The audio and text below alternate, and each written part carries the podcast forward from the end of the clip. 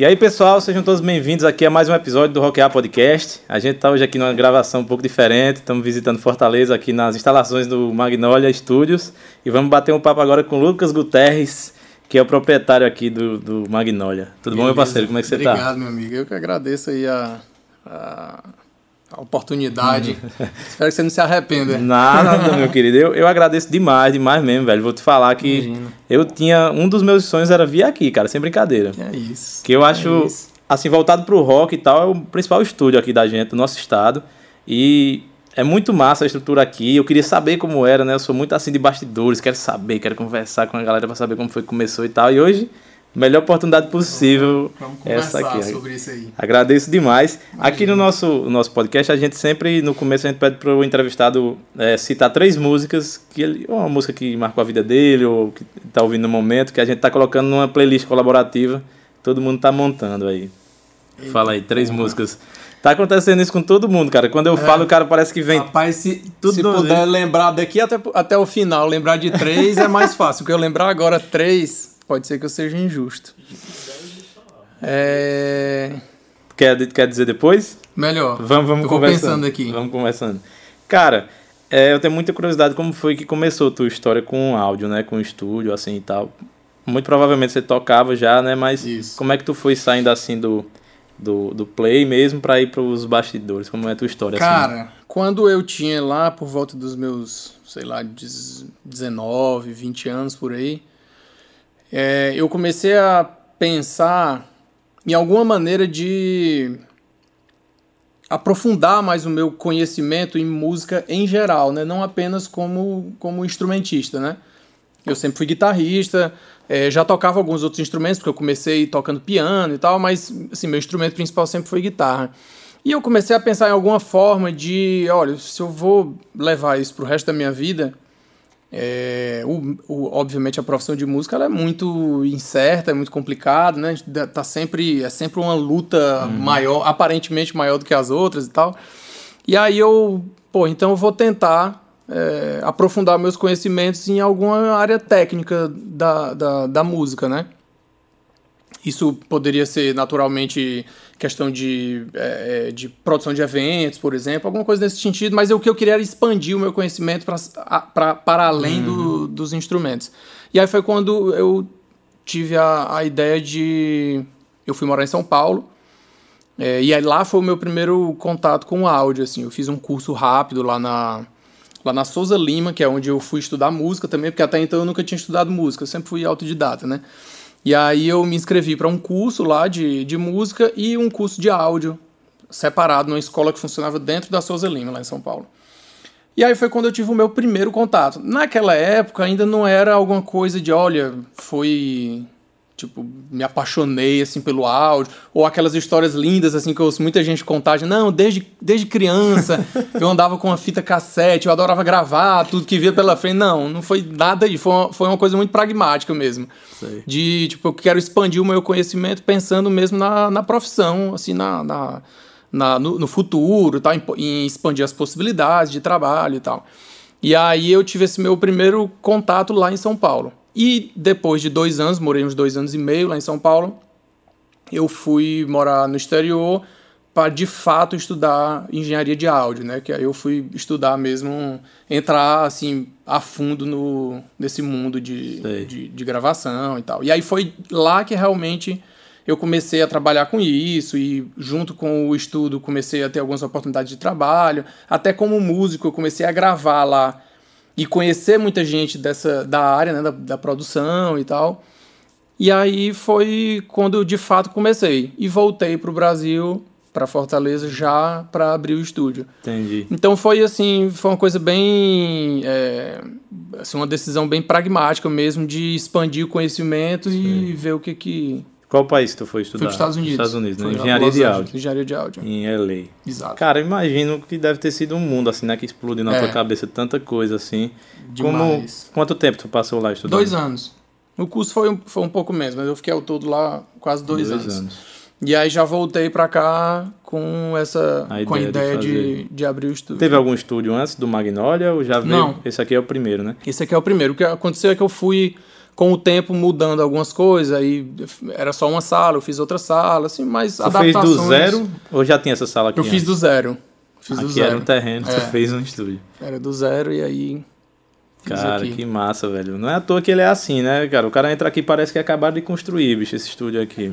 É, eu costumo dizer, bicho, que é. E eu acho que as pessoas têm essa percepção, assim, pelo que me falam, assim, aqui é uma extensão da minha casa. Minha mulher fica puta, porque volta e meia eu pego um abajur, pego uma coisa lá de casa e trago pra cá.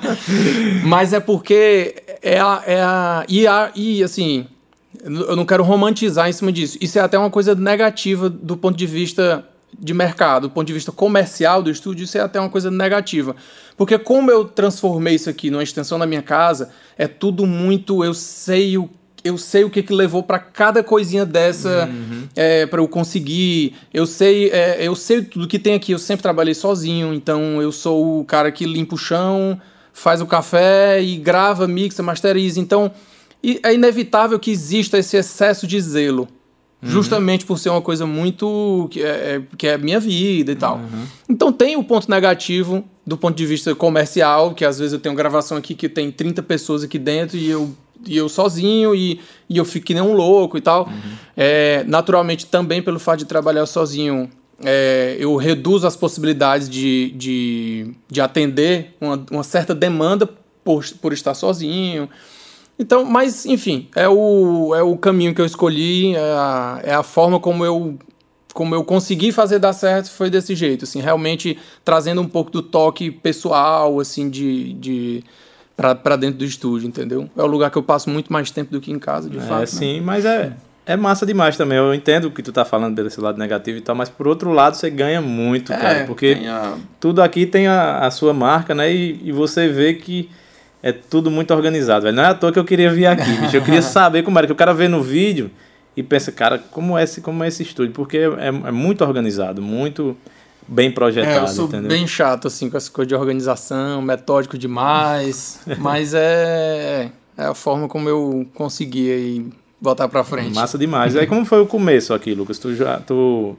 Quando tu chegou, tu trouxe esses equipamentos aqui contigo? Eu trouxe muitos. Eu trouxe, na verdade, assim, eu trouxe de equipamento, eu trouxe a grande maioria, porque eu abri o estúdio em 2012, né? Então já vai completar quase 10 anos. Ah, aí nesse, nesse tempo muita coisa se, se renova, né? Você acaba fazendo upgrade aqui, acolá e tal. Mas o grosso, assim, eu trouxe o equipamento, a grande parte do, de equipamento eletrônico, pelo menos eu trouxe. Porque muita coisa, na verdade, eu já tinha de antes lá. de ir para lá, né? Ah. É uma coisa assim, pelo menos a parte de guitarra é, um, é uma coisa de uma vida inteira, né? Desde uhum. quando eu comecei a tocar, eu tive minha primeira guitarra, que aí depois eu juntei uma grana e aí você troca, faz um, e aí e aí foi daquela primeira guitarra que veio o que o que tem, uhum. o que tem hoje, né? Mas eu trouxe sim o, o equipamento. E o início, cara, foi eu não sei nem se o início, mas assim, os dois primeiros anos, eles foram completamente diferentes do que eu imaginava que ia ser. Primeiro, eu não tinha a experiência de ser dono de estúdio, né? Eu já estava morando há cinco anos fora daqui de Fortaleza, São Paulo, depois fora. É, então foi o meu primeiro contato de fato assim com a parte é, empreendedora dessa, dessa situação, né? Ser dono de estúdio e tal. Embora eu conhecesse muita gente aqui, mas eu já estava muito tempo fora. E eu vinha, querendo ou não, com uma mentalidade de um mercado que é completamente diferente daqui do Brasil em todos os sentidos, né? Em absolutamente todos os sentidos. Tanto do sentido do, do profissional, como o sentido de o mercado em si, é, a, a, cultura, que é completamente diferente, independente se é melhor ou pior, mas é completamente diferente. E passou um tempo para eu me ajustar e eu entender. É, por exemplo, uma coisa que eu que quando eu abri o estúdio eu nunca imaginava que, que, que ia ser uma demanda alta daqui é a questão do audiovisual. O pessoal vir gravar vídeo aqui. Eu nunca imaginei. E no começo, bicho, se duvidar, eu tinha muito mais procura para isso do que para gravação de áudio, porque o pessoal queria gravar os clipes aqui, assim, já tava com a música pronta, mas queria gravar o clipe. Então, assim, foi uma coisa que, que com o tempo eu fui entendendo é, e na verdade, se eu soubesse disso antes, eu, tinha, eu já tinha feito uma estrutura que, era, que fosse mais uhum. convidativa para audiovisual. E isso passou também a ser um padrão de mercado. Hoje em dia, ninguém faz mais uma gravação. Ah, não, a gente vai gravar um CD, a gente vai. CD já nem uhum. existe mais, né?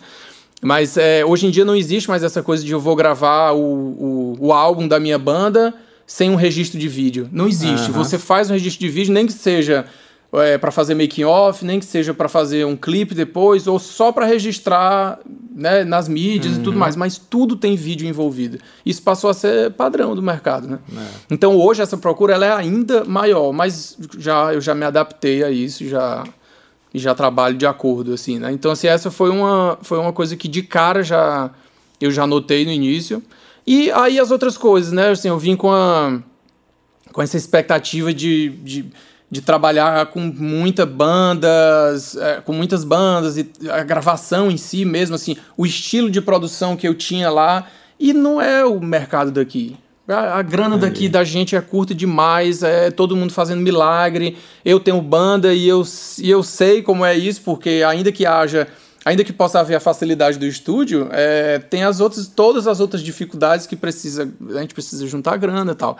É, então, assim, com o tempo fui me moldando aí a, a, a, a, realidade do mercado e tentando usar isso ao meu favor, que é a luta provavelmente de todos, Todo todos os donos de estúdio, cada um com sua realidade. Né? Uhum. Pode crer, tu falando sobre essa questão da captação de audiovisual, a primeira vez que eu vi Magnolia foi na, nos, nos making offs do Never Go Down, que o Gustavo Portela gravou do Cazu gravando aqui. Pronto. Aí eu já fiquei, pô, o Cazu gravou outro disco em São Paulo, em Fortaleza já tem um estúdio assim, com esse tal.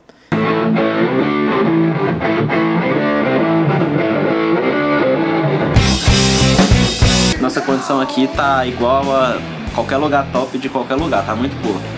Ah, tô muito, muito satisfeito com, com, com, a repercussão do estúdio e com os artistas que eu tenho tido a oportunidade de gravar e os produtores que eu tenho tido a oportunidade de trabalhar em conjunto. O estúdio tem tudo que a gente precisa aí, né? Acho que a gente vai conseguir tirar um som bem legal. É, massa, o Cazu gravou, gravou várias, vários trabalhos dele, já gravou Muita aqui. coisa aqui. Ele, a Mad Monkeys. É. É.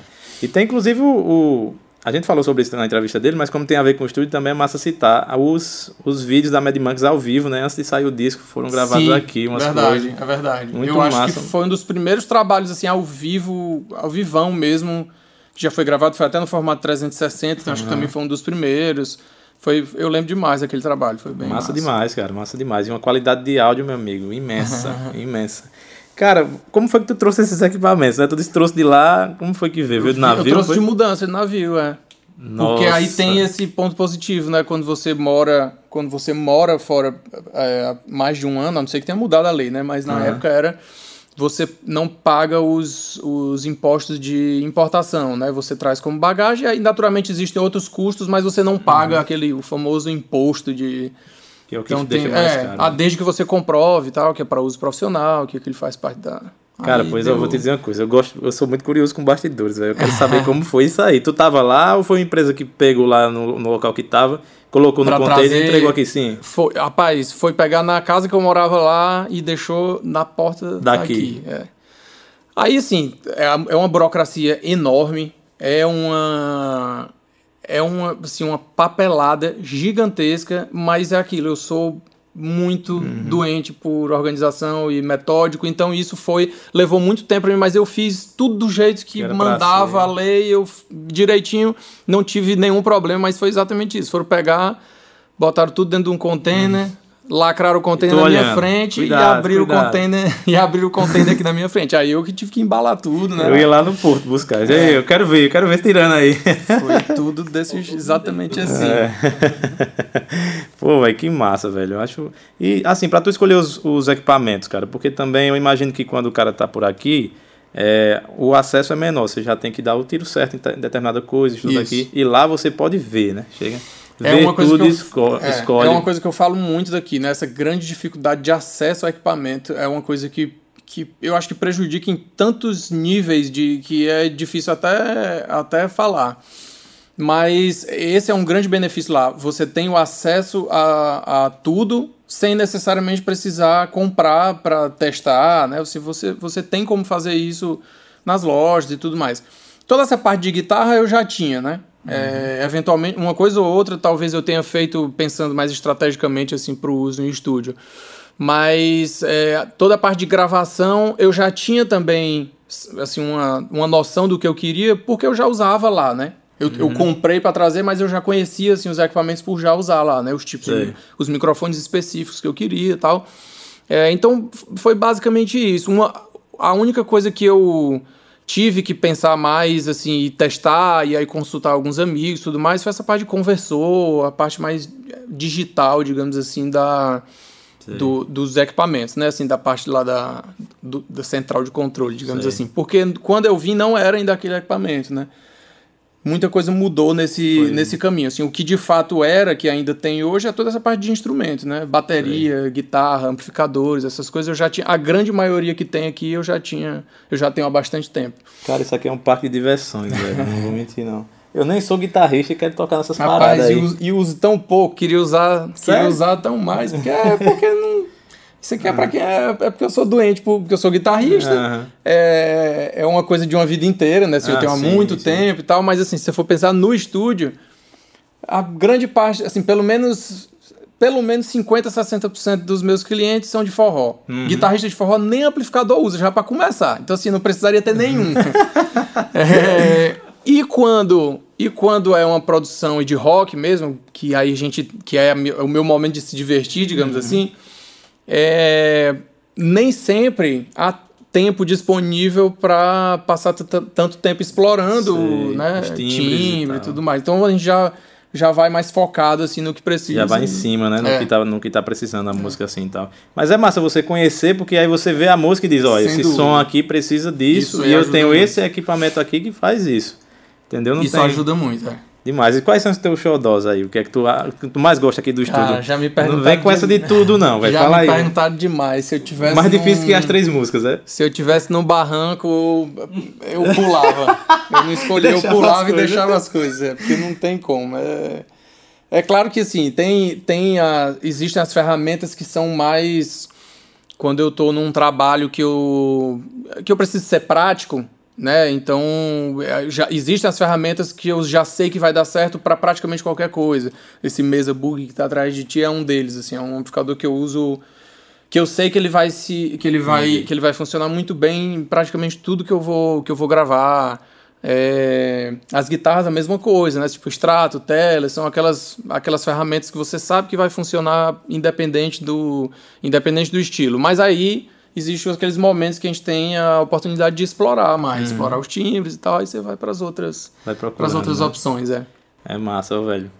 Massa mesmo, eu tô de cara aqui com tanta coisa. Principalmente porque, tipo, tu é guitarrista, mas tu já tem uma visão mais ampla, né? É. Já tem uma bateria massa, uns pratos, tudo, tudo Ah, se eu, puder- ah, se eu aqui, né? pudesse ter só guitarra aqui. Aí- Mas é exatamente isso, eu tenho que pensar, tem que pensar em tudo, né? Uhum. Tem A tua visão, assim, por conta dessa vivência, tu já tá trabalhando desde de marcar o ensaio até o final da gravação, então tu manja de tudo aqui, né? Da, da pré-produção, dos timbres Sim. e tal, da gravação, da captação, do, da mixagem e tudo mais. é. Então, velho, esse trampo todo é, concentrado só numa pessoa, bicho, é difícil ter um cara que faça isso, viu? É, é, acaba essa questão assim, de centralizar, de ser totalmente centralizado em mim, é como eu te falei, né? Tem os pontos positivos e os negativos, né? Os, os positivos é que eu me envolvo completamente com o, com o trabalho da pessoa, né? Tá, tá tudo focado em mim, então assim, qualquer coisa que, que der errado, a culpa vai ser minha, mas também o que der, o que der certo também sou eu.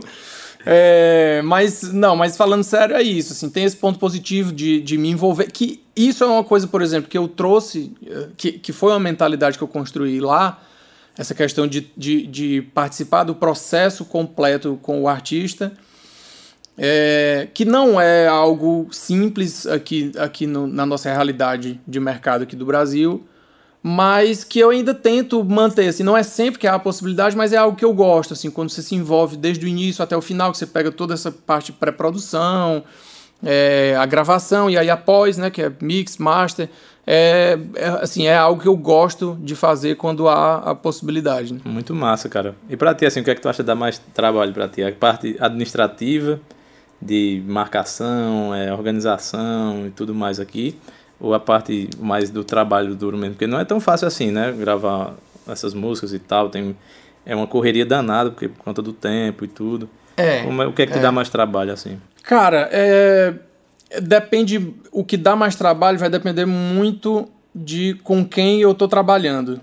né? Com, com, com o artista e com o projeto em questão. Tem artista que é muito que é muito seguro, é muito decidido, o cara sabe o que quer. Isso facilita demais o trabalho, não é nem facilitar no sentido de ah, vai ser mais fácil, mas é porque o trabalho ele, ele encaixa melhor, né? Quando você tem alguém decidido no que quer, no sentido até no, assim no sentido mais abstrato mesmo de da pessoa ser segura e dela e dela ter segurança no que ela está fazendo ela confia mais no que você está fazendo dessa forma e tudo mais o que dá mais trabalho é quando é o oposto disso é quando você está lidando com um artista muito inseguro hum. que que nada tá bom entendeu nada que ele faz ele sente que tá bom e aí e aí é, é sempre é, é necessário aí uma, uma é, é, é, até a parte mais psicológica, assim, da coisa, Sim. entendeu? Porque o cara fica muito inseguro do que tá fazendo, e aí ele faz, vai gravar uma voz, por exemplo, aí grava. Não, não tá bom, grava 10 vezes, não tá bom. Aí beleza, gravei, ficou bom. Aí chega amanhã, aí ele ouve, não, eu quero fazer de novo. Esse tipo de coisa. Então, se assim, você lidar com artistas inseguros, que é muito comum. Uhum. É, isso envolve um pouco mais de, de, de jogo de cintura, um pouco, é um pouco mais desafiador. Nem sempre isso se torna um problema, mas é, cada situação é, é, uma situação, né? É engraçado falar isso porque eu tive a oportunidade de entrevistar o Estevam Romeira, que ele é dono do Family Mob, né, de São Paulo. Sim, pô, puta de um estúdio ah, massa. Ah, demais, e ele toca no Desalmado, que é uma banda de, do underground aí, de grindcore e tudo. E eu fiz uma pergunta parecida para ele e agora eu lembrei, tô falando, ele falou a mesma coisa. Foi? Disse, aqui é tratamento psicológico no Family Mob, todo mundo aqui. Porque tem muito essa... É, essa questão da convivência, né? Você tá é. tá com aquele cara ali muito tempo e tal, as coisas não, não, não é só assim chegar e dar tudo certo, você tem que ter. Exatamente. É, tem que ser maleável nesse sentido, de conseguir desenrolar. Às vezes você desata um nó que nem você foi que amarrou, mas tem que desatar. Exatamente. E muitas vezes, por exemplo, você pega muito, assim, só como exemplo, assim, vocalista, a pessoa canta bem, tem uma voz legal, tem uma técnica vocal legal, tudo mais, mas não tem tanta experiência em estúdio quando aperta o REC, o cara pode estar cantando maravilhosamente bem. Quando você aperta o REC, dá tudo errado. Então, assim, é uma questão de realmente psicológica, tá entendendo? Uhum. O cara se vê naquela. naquela é, é, porque você tá no palco, tudo passa, né? No é. estúdio é, é uma lupa, né? Então. É, a pessoa fica insegura, o cara fica, fica nervoso, tudo mais. Então acontece, isso é muito, muito comum, muito comum. Então você faz de fato é um trabalho psicológico. É. Você dá algumas algumas sugestões de como ele se gravar, que, que ele não fique tão em evidência a voz dele, porque às vezes é justamente a clareza do cara estar tá no estúdio, né, da, do microfone e tudo mais, que deixa ele naquela situação meio de. E aí você vai conversando e dando sugestões e, e tentando deixar a pessoa à vontade. É muito comum você gravar é, é, jovens, assim, dia desse eu gravei um pessoal de uma escola aqui, uma apresentação, e, e, aí os vocalistas eram os alunos da escola. E todos eles cantavam muito bem. Todos eles, cada um com sua característica, mas todos eles cantavam muito bem. Mas quando chegavam no microfone, a câmera ligada, eu, aí dá, esquece a letra e tudo mais. Então você vai lá, ó, tá massa, fica tranquilo, é, vai dar certo, isso aqui é desse jeito mesmo, mas ó, o som tá ficando muito massa, e aí você vai, e aí no final dá certo, né? entendeu? Claro que isso depende, principalmente nesses trabalhos assim, quando envolve muita gente, é importante que todo mundo esteja nessa mesma sintonia, senão. É... Cara, complicado, velho. É. Complicado. Estúdio é complicado. Tô falando aí, eu lembrei de duas histórias engraçadas que foi a, a o Andreas Kisser era quem gravava os baixos do Sepultura, porque o Paulo não conseguia funcionar é. em estúdio.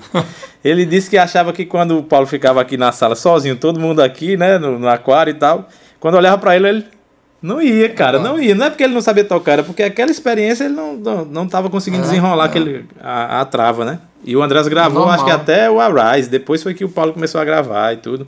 E também uma parada engraçada que a, aquela mulher que gravou The Great Gig in the Sky do Pink Floyd, Sim. disse que foi mais ou menos assim. Os caras foram, vai, canta aí, vai, faz aí o teu improviso aí nessa Boa, música foda. e tal. Aí disse que ela olhava pros caras, tava lá, o David Gilmour, Roger Waters, tipo, ela cantando e olhando, e tipo, os caras, pela reação dos caras, ela sabia se tava acertando, se tava errando. E ficou é, aquela, é aquela parada lá, né? É como tu falou, aos poucos já tá bom, mas você não tá seguro. Exatamente, ainda. é. É o ambiente, essa parte de principalmente voz, eu acho que, é, que isso conta demais, assim, a, o, o, momento, quem está por perto. É por isso que uma coisa que eu sempre peço, assim, quando o pessoal vem gravar, principalmente quando vem gravar voz, para não trazer ninguém, a não ser que seja alguém essencial para o trabalho, mas porque distrai.